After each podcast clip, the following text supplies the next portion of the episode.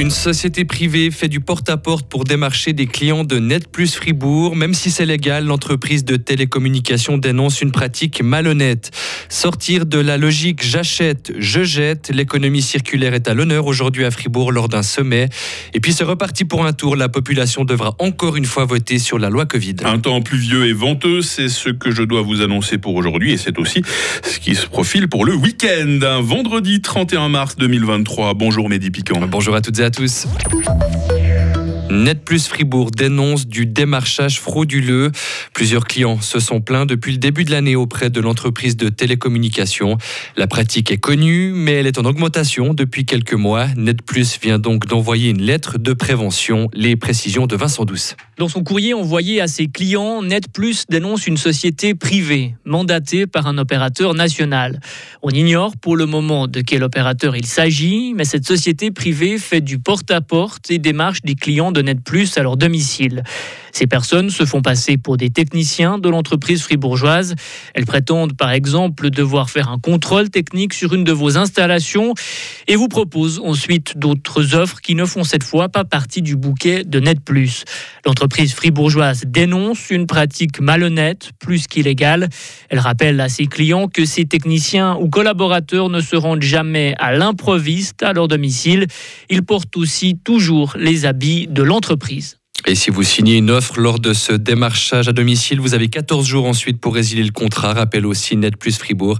À noter que le phénomène n'est pas nouveau, mais il est en augmentation. Des entreprises valaisannes ont récemment connu un problème similaire. 19 tonnes d'acier, de bois, de sable, de pétrole, d'aluminium ou encore de coton. Ouais, c'est ce que consomme chaque habitant de la Suisse en une année selon un rapport mondial. Cette consommation n'est pas tenable à long terme en termes de ressources. Face à ce constat, de nouveaux modèles émergent, dont celui de l'économie circulaire qui vise à préserver les ressources et utiliser le plus longtemps possible les matériaux.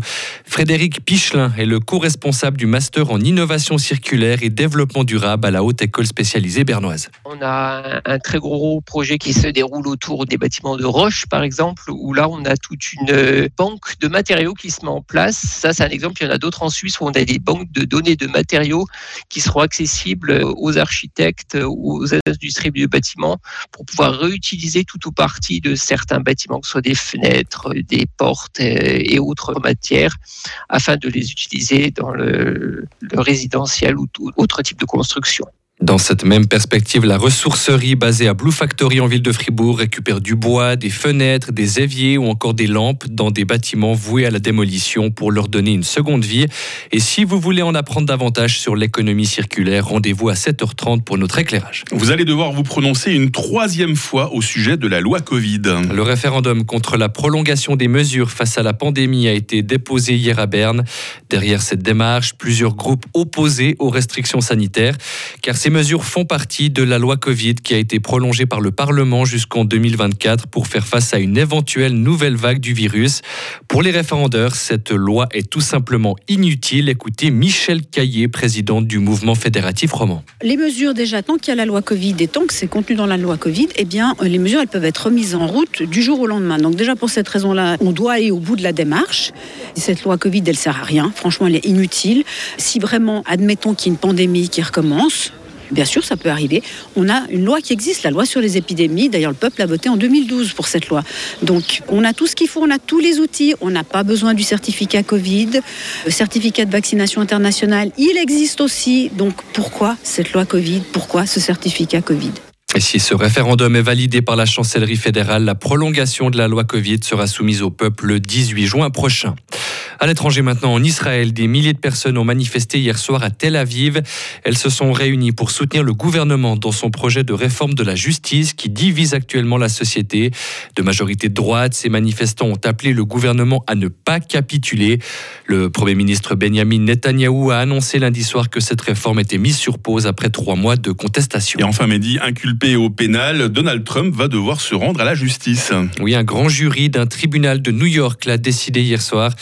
C'est la toute première fois qu'un ancien président américain fait l'objet de poursuites criminelles. L'affaire concerne un montant de 130 000 dollars versé en 2016 à une actrice de film X au sujet d'une présumée relation. L'ancien président aurait acheté son silence et dissimulé ensuite ce paiement. Selon son avocat, Donald Trump devrait comparaître mardi prochain. ça va être un régal pour la presse de suivre ce procès. On sait comment les États-Unis font. D'ailleurs, tout est en direct. Hein. Ça va être très suivi, effectivement. Actualité en direct tout au long de la matinée. Mehdi Piquant revient à 7h30 sur Radio Fribourg.